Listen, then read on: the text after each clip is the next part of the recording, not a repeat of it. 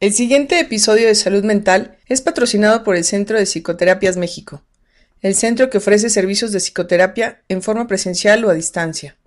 Para mayor información ingrese a la página www.psicoterapias.mx. A continuación, el psicólogo Gustavo Novel.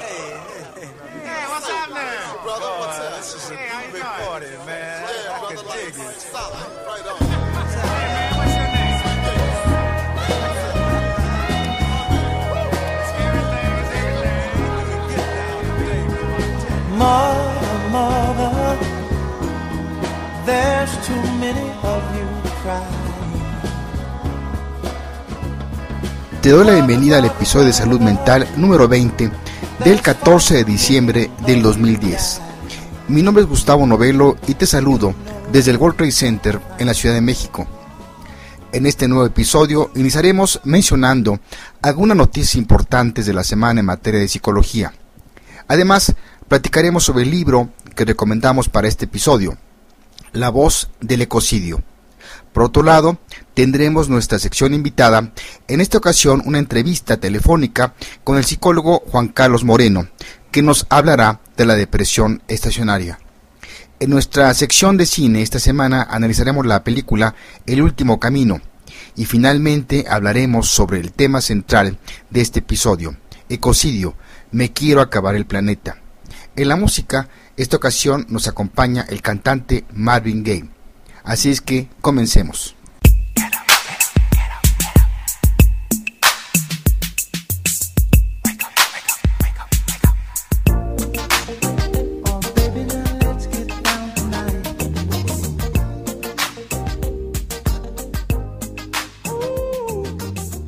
La semana del 6 al 12 de diciembre, estas son las noticias más destacables en materia de psicología.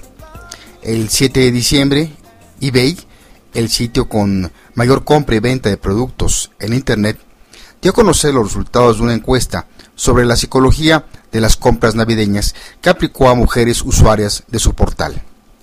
Los resultados muestran que la mayoría de las mujeres estadounidenses se identifican con uno de cuatro tipos de regalos navideños, emocionales, prácticos, de conveniencia o de última hora. Un número significativo de mujeres se consideran regaladoras emocionales, cuyo enfoque de comportamiento comercial está en la planificación, la personalización y la búsqueda de regalos únicos y pensados para cada uno de los que están en sus listas de regalos. Esto está en contraste con el 21% que a menudo dan tarjetas de regalo o dinero en efectivo y el 16% que se siente que las compras navideñas es algo que se debe hacer en lugar de una experiencia gozosa. La encuesta mostró que las compradoras no solo buscan hacer la mejor selección, sino también encontrar el mejor precio.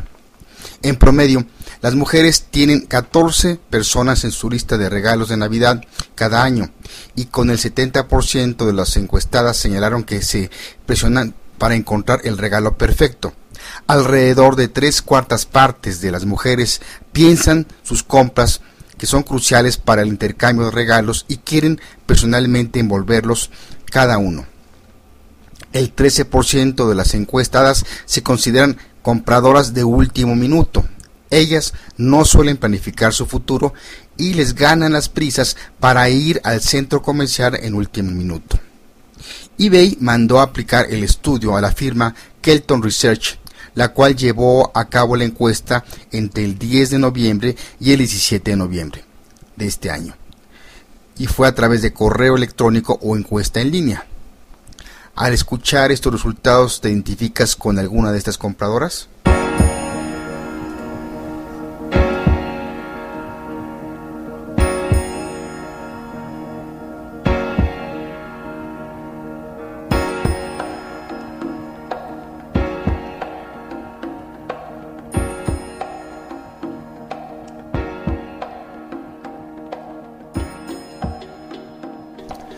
El 11 de diciembre, The Journal of Biological Psychiatry dio a conocer los resultados de un estudio que indican que la falta de sueño podría aliviar los recuerdos dolorosos. El estudio se realizó en voluntarios sanos y se les expuso a clips de dos tipos, uno de videos de conducción segura y otro de accidentes. La mitad de los voluntarios fueron privados de su sueño, mientras que un grupo de control se le permitió dormir normalmente. El estudio encontró que el grupo privado de sueño no tenía recuerdos o el miedo asociado con el evento. Los resultados indican que la privación de sueño después de la exposición a un acontecimiento traumático, ya sea intencional o no, puede ayudar a prevenir el desorden de estrés postraumático. Los hallazgos podrían ayudar a clarificar el papel funcional del insomnio agudo y el desarrollo de una estrategia profiláctica de restricción del sueño para la prevención del trastorno de estrés postraumático. Y aunque es demasiado pronto para decir exactamente cómo la falta de sueño puede tener en cuenta en el tratamiento y gestión de trastornos de estrés postraumáticos, los investigadores están cautelosamente optimistas. Quizá esto nos explica que cuando tenemos insomnio sin querer estamos utilizando un proceso para reducir nuestro estrés. ¿O tú qué opinas?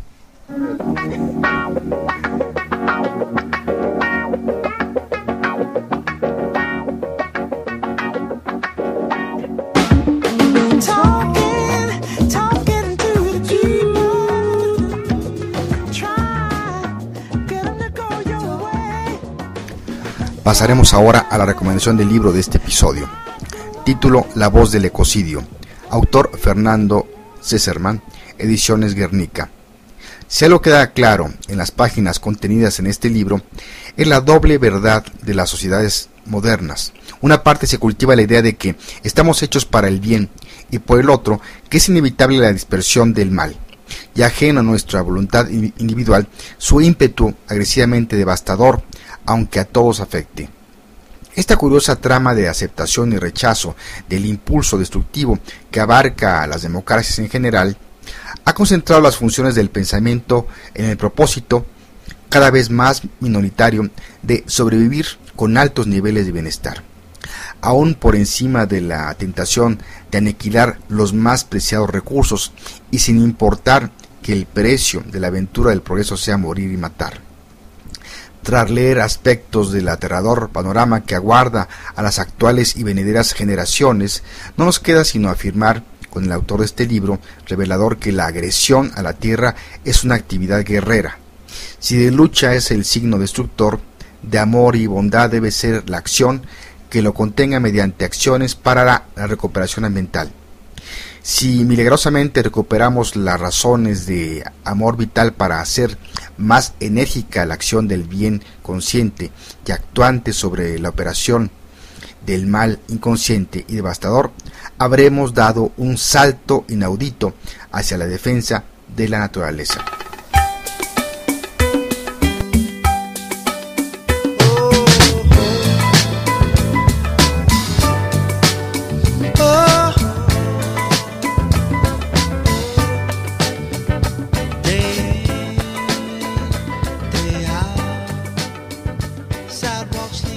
Ahora continuemos con nuestra sección invitada, en esta ocasión, una entrevista telefónica con el psicólogo Juan Carlos Moreno desde Puerto Vallarta, Jalisco, que nos habla sobre la depresión estacionaria.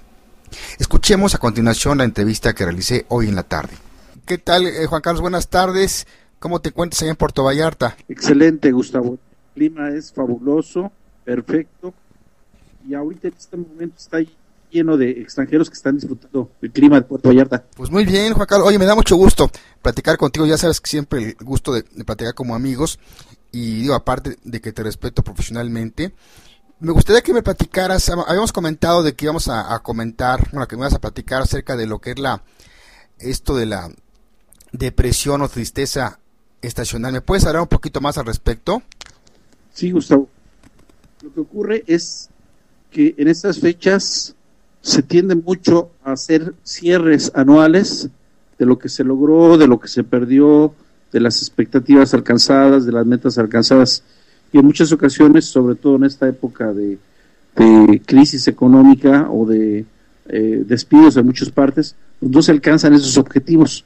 Entonces, por lo tanto, el cierre que hacen las personas, pues es negativo.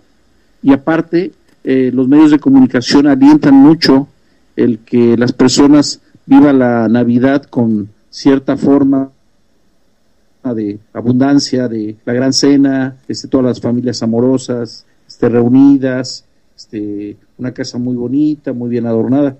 Y pues la realidad en los países de Latinoamérica pues dista mucho de, de esto.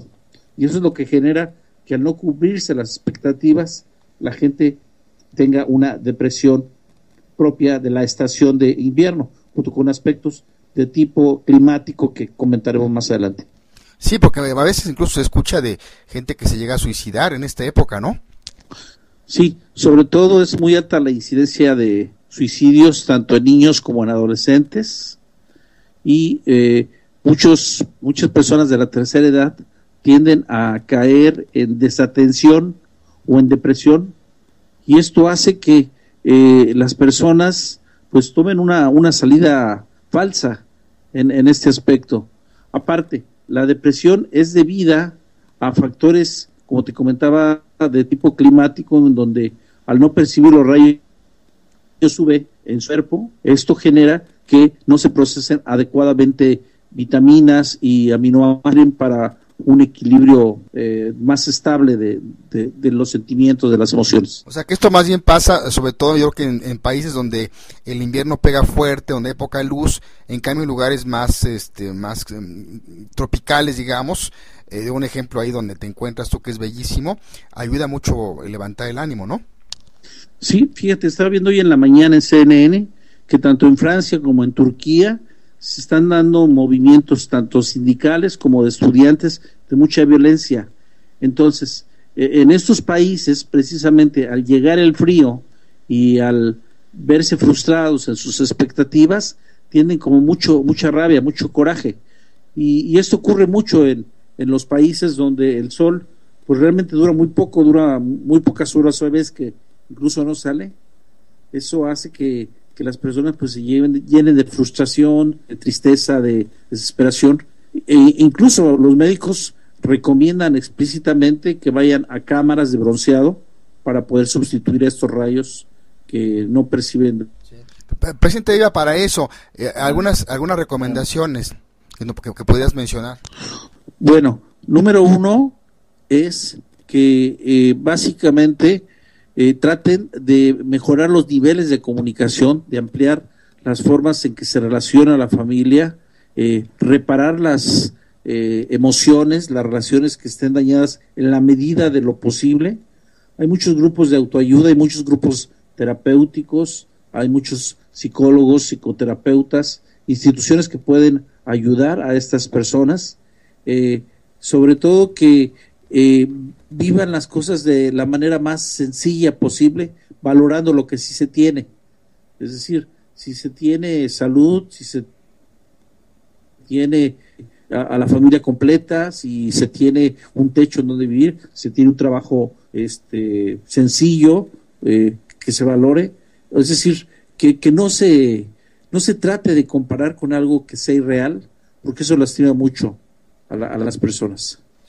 Bueno, pues me parece muy valioso todo lo que mencionas, eh, porque finalmente, pues como vemos, es una, es una cuestión que está pasando en estos momentos, a partir en esta época ya preinvernal, porque en unos días entramos en, ya en invierno, pero prácticamente ya estamos en invierno. Entonces, mucha gente seguramente que nos pueda estar escuchando, pues va, va a, sintonizarse con esto, ya sea a nivel personal o con gente que tiene a su cercana.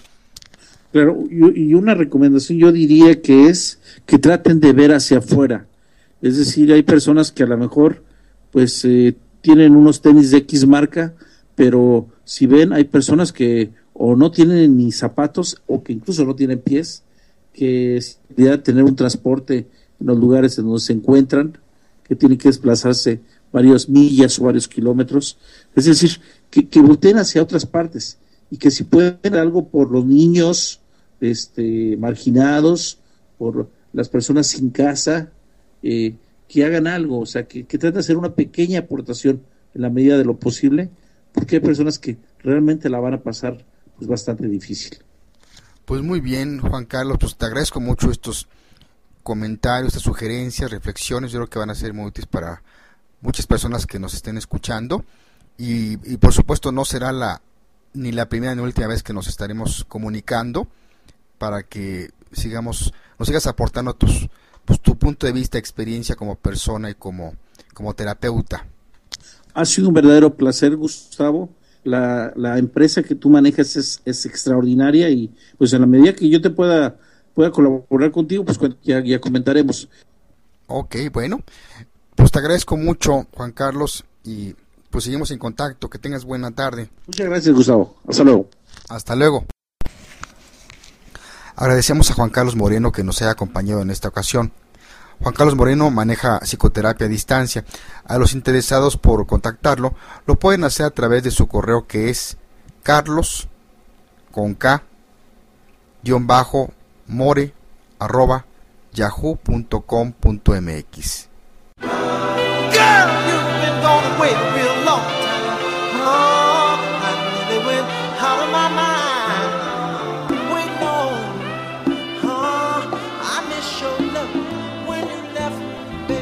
Damos paso ahora a nuestra sección El cine a través de los ojos de la psicología. En esta ocasión revisaremos la película El último camino del 2009, cuyo título original es The Road, con las actuaciones estelares de Vigo Mortensen, Charlize Theron, Cody Smith McPhee y Robert Duvall. En la película vemos a un padre, interpretado por Vigo Mortensen, y su hijo Cody Smith McPhee, caminar solos a través de un Estados Unidos todo destruido a través de un cataclismo. Nada se mueve en el paisaje devastado, solo quedan las cenizas, el viento y poca agua. Cuando cae la nieve esta es gris. El cielo está oscuro continuamente. Su destino es ir hacia el sur, donde esperan encontrar algo más, aunque no están completamente seguros de encontrarlo. Solo tienen una pistola para defenderse de las bandas que aparecen, caníbales que están por ahí, en el camino, solo la ropa que llevan puesta, un carrito oxidado de supermercado. Es una película triste donde nos podemos asomar a una posible realidad, quizá no tan lejana, que nos advierte las consecuencias de no tomar acciones preventivas para no destruir este nuestro planeta. Escuchemos a continuación parte del tráiler. Officials have declared a state of emergency. What's happening? I don't know. It cannot be contained. Advise that a sudden drop in temperature. What you see is happening now.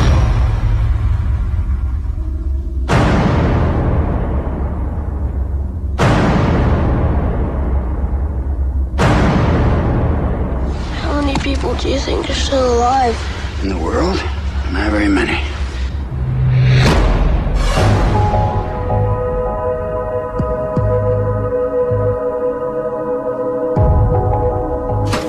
It's a treat for you.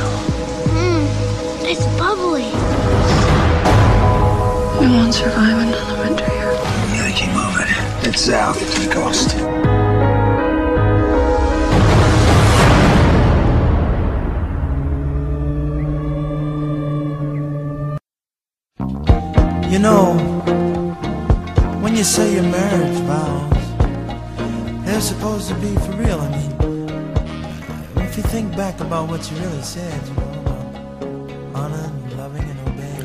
Pasaremos ahora a nuestro tema central de la semana, ecocidio, me quiero acabar el planeta. La palabra ecocidio se define como deterioro del medio ambiente y los recursos naturales como consecuencia de la acción directa o indirecta del hombre sobre los ecosistemas.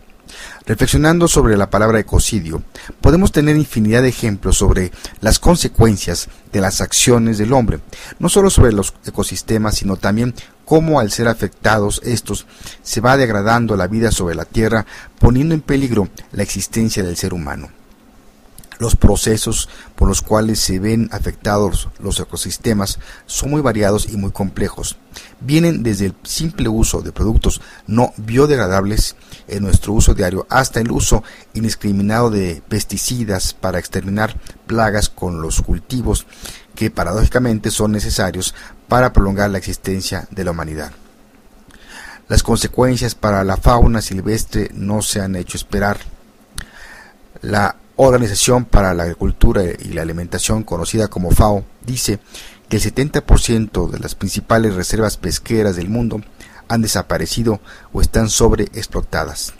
17 de las zonas pesqueras mayores del mundo han alcanzado o sobrepasado los límites sostenibles. Las especies silvestres se están extinguiendo de una manera cada vez más acelerada. En cuanto al recurso tierra, no se puede considerar como un bien ilimitado. Al contrario, en el afán de aumentar la productividad de la tierra, los procesos erosivos aumentan como consecuencia de la necesidad de más insumos para la producción de alimentos. Los bosques cada día se reducen más. Cada año, cerca de 2.300 kilómetros cuadrados de tierra fértil se convierten en desierto. Otras 77.500 kilómetros son destruidas o seriamente agotadas. La cuarta parte de la superficie terrestre se halla amenazada por la desertificación irreversible, en buena parte debida al mismo trabajo agrícola. La tierra se contamina también por la utilización excesiva de los fertilizantes artificiales y los productos fitosanitarios. Con la globalización los procesos productivos se van estandarizando. La contaminación de tierra y aire ocasiona que sus efectos se vean en todo el planeta. Calentamiento global, como hemos visto, todos los cambios que vivimos día a día en todas las partes del mundo. Cuando vemos todo esto, no nos queda más que recordar el concepto de Eros y Thanatos, donde por un lado una fuerza del ser humano nos lleva a crear vida y preservarla, y por el otro el impulso de destruirla, y siempre la pregunta que queda en el aire, ¿cuál ganará?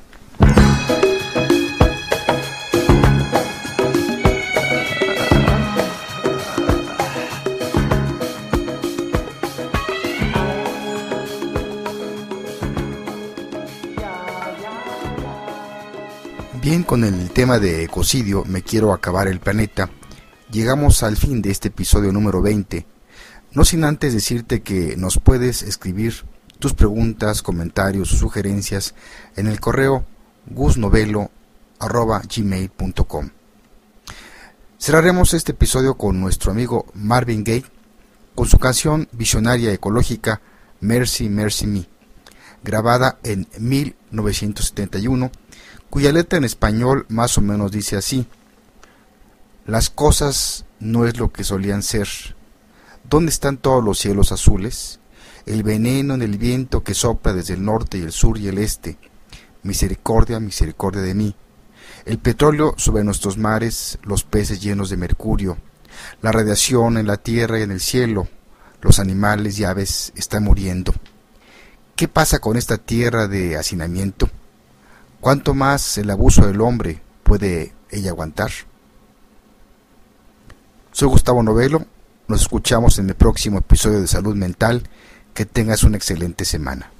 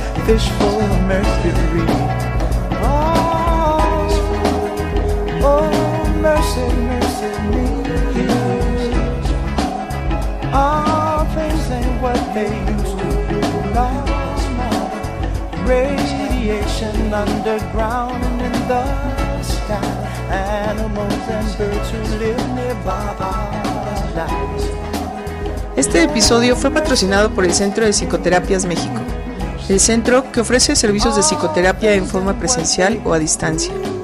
Para mayor información ingrese a la página www.psicoterapias.mx.